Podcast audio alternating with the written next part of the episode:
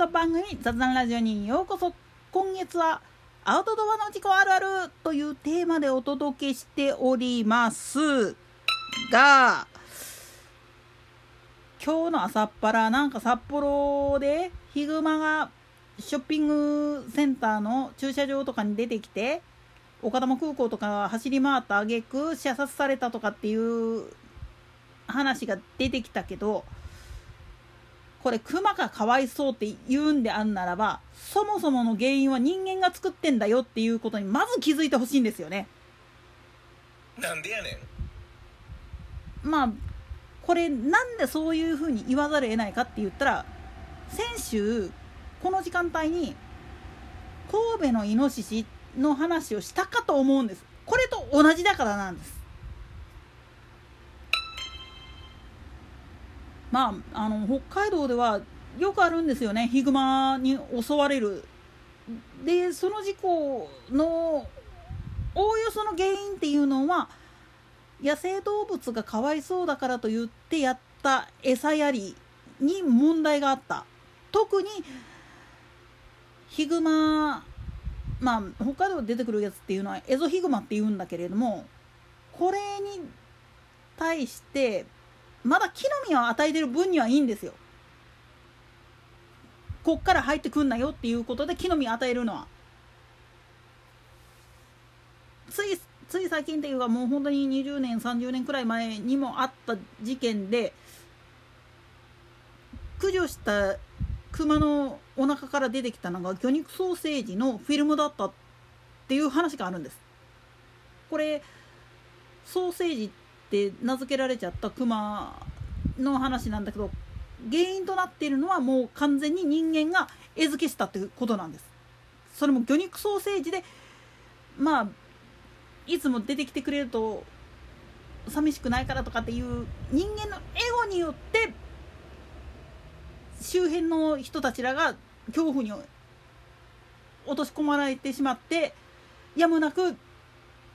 駆逐っていう形になってしまったんです。クマは悪くない。だったら山に返してあげればいいじゃないかっていうけどごめん。人間の血の味とか覚えたクマって絶対森に帰らないよ。その中でも一番まあ本当にね最悪なやつで戦後だったか戦前やったかそこら辺は微妙なんだけれどもウィキペディアにも載っている未軽別ヒグマ事件っていうのがあるんですよ。それは何かって言ったら人間の血の味を覚えてしまったヒグマが次々と人間を殺していったっていうやつです食べるために生きるためにそのことがあって以降ヒグマに対しては絶対に餌やるなよっていうルールが北海道の各市町村で言われてるんですよちゃんと。クマがよく出てくるエリアにおいては特に生ゴミの処理とかっていうのはきちっとしなさいよ。ゴミの収集日っていうのはきちっと守りなさいよ。その収集日の何時間前とかにまでに出しなさいよ。当日の何時までに出しなさいよとかっていう細かいルールが決まってるはずなんですよ。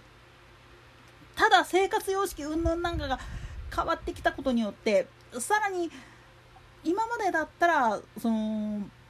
生態系を守るためにここまでは開発しないでおこうって思ったのが人口が増えたからとかっていう理由で余計な開発を行ってしまったために生息区域っていうのが奪われちゃってる部分もあるんですよね。このことが原因でまあ食べるもんもなくなってしまって森からあるいは里山から出てきてっていうのがあるんです。これは特に里山の農家やってらっしゃる人だったら大体経験があるはずなんですよね。野生動物による食害っていうのは大まかに言ってしまうとこれは人間がそこで田畑をやってるからこそ起きることなんです。それこそ本来であれば鹿であれイノシシであれタヌキであれキツネもそうだし森の中に住んでる生物月のワガマなんかもそうですわ。彼らの生生息区域を我々はちょっとお借りして生活してるんだっていう自覚なしでやってしまってるから起きる事故なんですよね。だからどうしても食害っていうのを防ぐために農家はもう自治体から助成金もらってでも連作を作って張り巡らせてみたりだとかあるいは出没しやすいポイントのところに罠を仕掛けておいて捕獲した後しかるべく形で処分するっていう形をとってみたりだとかそういうことやってるわけなんですよ。でも本来は本当に動物愛護っていう概念で言ってしまうと我々自身が本来は気をつけないといけない部分なんです。そんな山肌ギリギリのところまで田んぼを作らなくったっていいように農地を整備していくっていうことをやっていきゃよかったのにそれができなかった。あるいは都心に住んでたりするんであればゴミの収集時間何時間前までに出してくださいよっていうものがちゃんとあるはずなのにそれを守らなかった。自分がたまたま忙しくてあるいはたまたまなんだけれどもその時間はちょっと家にいない状態だから前日にとかっていう形で出してしまったがために起きてる事故っていうのもあるんです。だからこそ一番難しいんですよね。自分たちのやったことが結果として野生動物を害獣という名のもとにおいて駆除しなければいけない。それって本当はどうなのっていうのを考えた上で論じないといけないんです。かわいそうなんかじゃない。自分たちがそいつらを被害者にしてしまってるんだっていう自覚の上で自戒の念を込めた上でたとえ野生動物がひょっこりと顔を出したとしてもこっち側から近づいたりましてや食べ物を与えるなんていうことは絶対やっちゃいけない。それをやってしまったことによって道路を飛び出してきたりだとか都心部に入り込んでゴミ漁ったりだとか場合によっては人を襲ったなんていう事故につながりかねないんだよっていうことになるんです。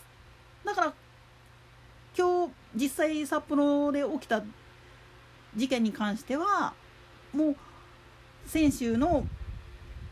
神戸のイノシシの件とほぼほぼ同じ条件が重なっちゃったために起きたことだっていうふうに考えてください。といったところで今回はここまで。それでは次回の更新までごきげんよう。